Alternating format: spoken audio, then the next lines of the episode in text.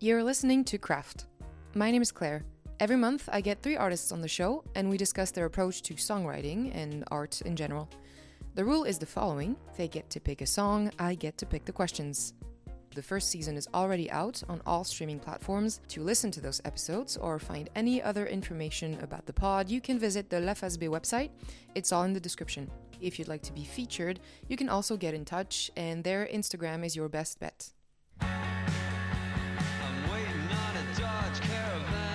Today I'm talking to Jeremy from the band Kiwi Jr. He picked the song Night Vision off the album Chopper, which came out last year in 2022. And now my conversation with Jeremy.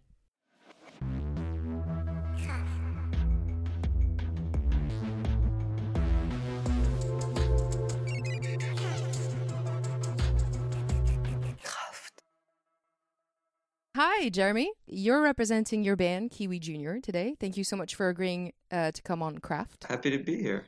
Um, you've chosen to talk about Night Vision, which is off your latest record, Chopper. Uh, came out in August. Uh, just to get things going, I'd like to ask you a question about France. You recently played in Paris. Did you enjoy it? Was it the best place you'd ever been? I liked. We had a few shows in France, and I liked everywhere as we went. Um, it was very nice. So France as a whole, you you're enjoying. Yeah, we had a great time. Cool. Getting right onto songwriting, I listened to your interview with um, Campus Buzz, and you said you'd um, emulated Mike Watt's process, starting with the titles and then going from there. Is that something you did with Night Vision? Uh, do you know what? I think I did not do that with this one. Um, I think this song had a weird origin uh, compared to a lot of the other songs where uh, I did start with the title and then work from there. This one um, started with the lyrics and then I, I recorded a demo of it and then it got all chopped up and sort of rearranged in all these different places. Um, like what used to be a verse maybe became a chorus and things like that. We called it Night Vision um, after the fact on this one though. Okay. Do you remember like how it started? Did it start with so you said the lyrics? Did you have like a, a, a story in mind or I don't know. I think the first lyrics I had for the song aren't even in the song anymore. Uh, it had used to have this different kind of intro, and um, Mike, our bass player, took the demo and kind of chopped it up and kind of sequenced the song in a different way um, than I had laid it out. And I had to cut a bunch of lyrics from it because it, it was suddenly shorter and a little bit more repetitive. Um, so I don't even really remember exactly what the first lines that I wrote were, but I know that they're not in the actual uh, final recording of it. Okay. And do you find that you often like just launch a demo into the world i mean with your bass player it's not exactly the world and then you allow him to do whatever he wants and you're happy with whatever the product becomes? Uh, i don't know. I probably fought with him for like two whole months about why my version was better than his and then we yeah okay. fair. he had a remix of it and then we eventually compromised and i kind of rewrote around his remix a little bit um, and we met somewhere in the middle and that was before we even you know met up and and actually played the song in real life. This is all just uh, right. e- okay. You know, emailing demos back and forth. So once the band got together, uh, you know, the, we had to write drum parts and everything. So it took a long time to come together. Um, but I'm, I think everyone's happy with how it turned out. Kind of a compromise. When you have a demo, it's like you and the guitar. Yeah. So the, um, it depends on the song, but with this song, uh, the demo is uh, me. There's a little bit of guitar, but mostly me just on keyboard, and then the drums, the built-in little drum sound that's on the keyboard. Um, okay. Yeah, and what's interesting about this song, I think, or maybe maybe it's not interesting, but so we made this demo just on my little Casio keyboard, and then when we got in the studio, naturally we were like, okay, we have access to all this cool gear in here. We're gonna use this. Um, you know, three thousand dollars synth and yeah. re- recreate what we did on the Casio, and we couldn't get it. Um, so I ended up bringing my Casio into the studio, and I was like, I'm just going to use this, you know, five dollar. I don't even think I paid anything for it at a thrift shop. I think I found it on the side of the road. and so I was like, okay, I'm just going to use the Casio and recreate what I did on the demo. And then I couldn't even do it. Like something was weird about it. So what we ended up was doing was, yeah, it was just some weird mashing of the keys that ended up sounding cool. So what we ended up doing was, um, we got our engineer to somehow like pull just you know as just the uh, keyboard part from the demo as best he could with some kind of wizard software um, but it was in a different key, and then we had to like pitch it up and stuff. So it was this whole process of trying to capture like what we liked about the demo, and in the end, we ended up yeah just literally pulling pieces of the demo and laying them out over the new recording. I, I was listening to like a well a long time ago, but there's a song exploder with Wolf Alice, and um, they were talking about a song that she had made the demo on her GarageBand and she had like um arpeggiator, and it was all whack or whatever, but the, she, it captured something that she really loved, and they failed and failed and failed with like so much money, so much gear to repli- replicate it, and then she's like, I hated everything about it, so we came back to the arpeggiator. Do you like? It sounds cheesy, but do you find that? that's often the way it works. Like constraints just really helped come up with something cool, and then sometimes gear is like, sometimes it's cool, but sometimes it's a bit overkill, and you don't capture the vibe. Yeah, well, I believe that you know the I think it was Bob Pollard from GBV said like the time between when you write a song and then you record it yeah. is so valuable. Like uh, you need to record it while it's fresh and you know just get it out into the world immediately. You can't just like have a song and think about it for too long. And it you know i know he he's probably talking about you know the idea and the kind of uh, you know the vibe and the passion behind you know the song but i think it works with like weird little instrument things too like you're going to be more creative you know in that uh, quicker time space i think um, so yeah, you know, sometimes that that does work with the original, you know, capturing of, of the idea. I think that's what it was with us anyway. Mm. Um, the lyrics of the song aren't what you'd call self-explanatory. I don't think there there's no like opaqueness to the words themselves, but it's very difficult for me at least to piece together a movement of the eyes or where we're at in the song. It reminded me of um, a supermarket in California. It's like a poem, I don't know if you know it, by Allen Ginsberg um, or he's he's describing basically. So he, it's at night. He's walking through like a twenty four seven supermarket, and he's seeing faces of fellow poets and the vegetables and the fruits, and it's like a dream dreamlike state.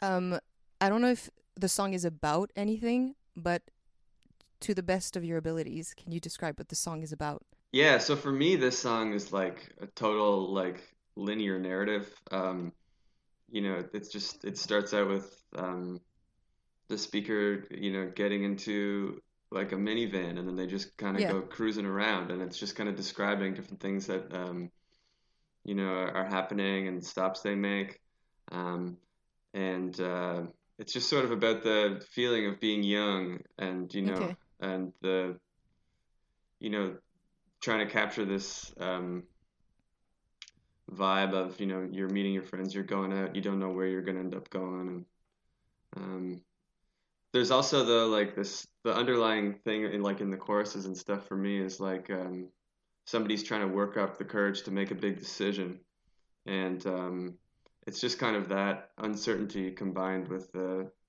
you know, quite literally just like night vision, like scenes right, uh, yeah. of the night and stuff. So you know, I tried not to think too hard about what was happening. I just had an image in my mind of of like this would be a, a cool kind of thing to to try to yeah, it's like a visual. Explain. Yeah. Mm-hmm. Yeah. Um, is that something you live through, listening to an OutKast song for the first time? Yeah, uh, I feel like everybody has remembers hearing a specific OutKast song for the first time. Everybody that's like my age or so. Um, yeah, I was um, gonna say I don't, but no, missed missed out on that. Mm. yeah, well, I did an interview um, like last week, and the guy was like talking about how that specific line really like spoke to him because he has such a memory of hearing uh, the OutKast album Aliens or ATLiens or however you say it uh, for the first time when he was like 16. Yeah. Um, so yeah, that was just something I grabbed. Yeah. Okay. It could have been anything. that specific experience that I missed out on. Very sad.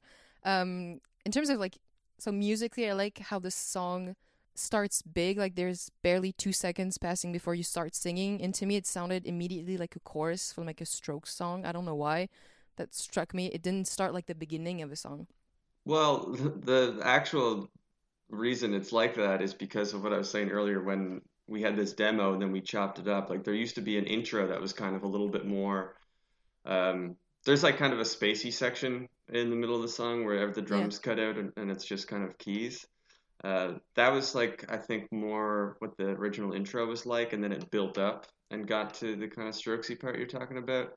Um, but when everything got chopped up, uh, we just liked how that sounded whenever we put that part first. It was really Mm. just kind of moving, you know, the wave file around uh, on the computer and just, and we got it to a place where it was like this structure is is kind of interesting. And then yeah, that's how that started. And how many people like worked on? How does it look like when you're in the studio or wherever you are, like working on the song? Um, when we're recording it or when we're like Oh, when it? when you're figuring out the structure and everything, just what you described. Oh no, that's just like me and Mike emailing each other uh, different Oh, right, ver- okay. different versions of things being chopped up. so Uh, okay, okay. yeah, yeah, nothing too crazy. Is there a feeling when you're like, okay, cool, we have the song? Is it like a aha moment, or you're just like, okay, we've worked on this for months, I'm done. Yeah, I think I'm always just settling. You know, okay. you don't ever feel like this is perfect. You think like Yeah.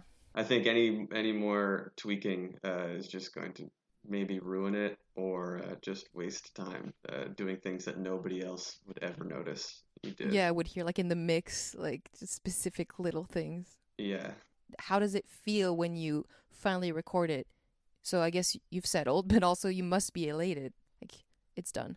Yeah, I guess this was a weird one where we were we were mixing and mastering like right down to the wire because we had a date that we wanted to uh, submit it by, Mm-hmm. and so it was like we were still mixing at like you know 10 p.m. on the Sunday or something, and it was like Right. our mastering date was on Monday. Uh, so there wasn't really time to to say like we got it and high fives everyone. It was just kind of like I think that's it. I think that's it. I think it sounds Did- pretty good. Did it feel rock and roll, or did it feel like hell no, never that again? Somewhere in between. Somewhere in between. Okay, cool. Can you like think of the variety of emotions that you go through when you're writing a song or an album? Because that's a, like a long process. Is it always on the up, or are there downs, or like I hate every single thing I've produced? Uh, yeah, I mean, there's all kinds of emotions that you go through. Um, I don't think we ever really reach, you know, huge, The like bottom. dramatic moments where it's everyone's just ecstatic and then everyone's furious and we want to scrap it. But like, yeah, there's little, little battles that you win and lose. Um, Yeah. and when things go your way, you're, you're obviously pleased, but when things don't go your way, you're just trying to make the best of it. Mm. And how was the experience this time writing? You said t- 10 songs specifically with an album in mind compared to previous experiences of writing. I loved it. Yeah? Um, yeah, I think it's kind of the only way to work now. Um, Way forward. yeah, it's um, it frees you up so much. It lets you kind of um, see how everything's coming together in a way that, you know, when you're just writing a song here and a song there and putting them in your live Mm. set and developing them. When you do that, you kind of you don't really uh, get to stand back and look at what you're doing with the big picture, I find. Mhm. Um, so this was a kind of a cool way that I was able pretty early on to see this is the vibe of the record. Uh, this is how it's going. Maybe we need another upbeat song. Maybe we need a slower song. Things like that. So you're writing for a record and not just you know Yeah. for for the song itself. How is it freeing? I, I understand how it's, I guess, easier in a way to have the whole picture. Because as you said, you can balance like sad, happy, whatever. In terms of like being freeing, how how so? Well, you know, you're not um, handcuffed to these songs that you've just been sitting with for Right, uh, okay, you know yeah. two years, and you're like, well, that has to be on the record. Okay, I see You exactly know, what you mean. Okay, yeah. It's I've been like a sitting on this for so long. Yeah, it's like a clean slate where you're like, okay, I get to write 10 songs for an album. What do I want them to sound like? As opposed Mm. to just, you know, dragging around these dead old ideas that you've that you've had forever. yeah, and you're like, I don't even like this anymore, whatever. Yeah. So it's like a coherent project chopper. It has its identity as an album rather than like a, you know, collective of things. Can you describe the vibe of Chopper? I've read the description, but it's very whimsical. I got confused by it. Yeah, well, we just we had all these songs and we knew the the vibe that we wanted and and it was just it was a bit reactionary to our previous records. Mhm. Um, you know, we wanted to do something um, that would be kind of visually different in your mind when you heard it. You know, I wanted when you hear this song to, to think about, you know, some night scenes and and um, vehicle different vehicles and kind of like there's a bit of um, cinema stuff in there too and Mm-hmm. and one of the one of the visuals we wanted people to think of was like a helicopter at night. Be cool if you heard our song and you were trying to think, I'd like dream up your own uh, music video or record cover for it um, before any anything like that existed. It would be cool if it would kind of conjure up that image. Um, That is a cool image, yeah. and so that's kind of where the album cover and title came from. Who did the artwork? Uh, it's, her name is Jana Marie Dauer, um, and she's uh, she's in Austria, and she's a, a painter that we really liked, and and um, yeah, we were pretty vague with her too. We were just saying, "Can you paint a big helicopter at night?" And she was like, "I guess." Sounds easy enough. It reminded me of the I don't know if you know Dan Reeder. Dan Reeder, no. Dan Reeder, he's like an artist. He's signed on um, John Prine's uh, label, and he's he's awesome. He builds these guitars like himself in his garage, and he plays on them and records like twenty voices just himself. Anyway, and his artworks are like paint, like the software paint. He just does all his. Oh, really? It's very like naive looking art, but it's always, I don't know why, very very great. and it reminded me of of him. I was like, maybe they got Dan to do the artwork for Kiwi Junior. no, no. We just liked a lot of her stuff. You know, just seeing it on the internet, Yeah. and uh, thought we'd reach out and see if she would be at all interested, and, and we were lucky she was. mm, amazing. That's cool when it works out. Um, in terms of getting inspired, I know that's a vague question, but do you find that you're more inspired by outwards things or like stuff that's internal, an exploration of your mind, or you know, you get it? Um, I don't even like to think about that stuff. I don't really like to analyze, you know, Okay. uh, where that stuff comes from. Uh, you sort of just react to it when you get the idea. Um, Yeah, that's, different. Mm. I find it sort of best not to question like, is this really, you know, about me? Is this, you know, my own uh, experience that I'm putting in the song? Uh, I meant like so. For instance, sometimes do you get inspired by songs in terms of just objects of music? Oh no, I don't do that at all. Okay, some people do. Yeah, of course, yeah. Um, but I will do things like that um, if I hear like a line of dialogue, you know, uh, in a movie or that somebody, um, you know, something I overhear somebody say in a restaurant or something, and I'll think like, oh, that's an interesting idea, and I'll like write that down, and and it's just kind of um, maybe a starting place sometimes of uh, lyrically, you know, where you could go Mm. with that. Um, so I kind of know what you mean uh, like that, but I don't really do that with the music. It would be more like the lyrics or the like I bigger ideas. So you played Night Vision uh, live. What's the reaction? The reason I chose this song um, to talk with you about uh, is because for some reason everyone really liked this song in France. I do like it too. Oh well, I don't know what it is. It got it got a way bigger um, reaction in France than it did, Did it? anywhere else on tour, and I was thinking like, I don't know what it was. Full circle with my first question about France. France just loves Night Vision. They do. I don't know why. I don't know if they'd love it, but I just remember, particularly the Paris show, uh, when we played that song, like everybody's phone came out and they were recording it, and people were Yeah? singing along and stuff, and they weren't really doing that in the set prior to that to that number. Now you only have to play that one on a loop when you come to France. Um, okay, so I was gonna ask my last question is always why did you pick Night Vision?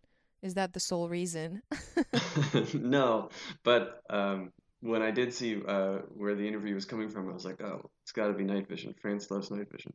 But no, I, I picked it um, sort of just uh, because I thought it would be interesting to talk about because the the way this song came together, like I was saying earlier, um, was pretty unorthodox for us. We're usually not, you know, chopping up wave files and and you know rearranging where a, cor- Okay. a course would be or deleting sections of it, and um, so it was just to kind of uh, it was maybe I don't know. I thought it would be a little more interesting to talk about than just like I had the idea and I wrote wrote the chords. yeah, just the process was like fun and different. Yeah, well, I wouldn't even say it was fun. It was super frustrating, and I was just really mad at mad at Mike for chopping up my demo. But then eventually we got somewhere where I thought it was cool. And now you have a hit in France, so you know say Yeah. thanks to him. Um, right. Cool. Well, thank you so much for agreeing to come on the podcast. It's been a great conversation. Oh, thanks for having me. You've just listened to an episode of Craft. If you like what you heard, I'm glad. Maybe you like the rest of it. You can follow the podcast on Instagram at craft.podcast and never miss an upload. Also, consider giving us a five star review, it does help. This show is produced in association with La B, an independent music media. Make sure to check them out as well. Plenty of interviews, some in English, live reports, pictures, what have you. Talk to you soon. Have a good one.